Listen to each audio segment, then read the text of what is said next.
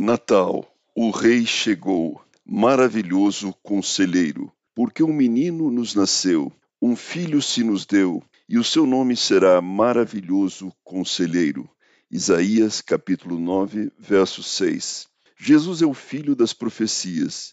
Ele veio ao mundo no tempo determinado, no lugar determinado, para um propósito determinado. O profeta Isaías, fazendo coro com outros profetas, anunciam com voz eloquente o seu nascimento, bem como o seu ministério. Ele nos é apresentado como maravilhoso conselheiro.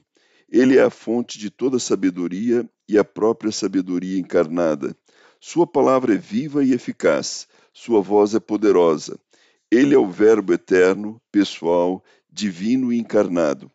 Ele não apenas ensina a verdade, ele é a própria verdade. Ele não apenas tem palavras de orientação, ele é o próprio caminho. Ele não apenas nos toma pela mão e nos leva ao Pai, ele é a porta. Ele não apenas tem palavras de consolação, ele é o próprio consolador. Ele não apenas afofa o leito nos tempos sombrios de fraqueza e enfermidade, ele é o Jeová Rafá, que cura todas as nossas enfermidades. Ele não é apenas conselheiro, mas o maravilhoso conselheiro. Suas veredas são caminhos de justiça. Seus ensinos emanam do céu.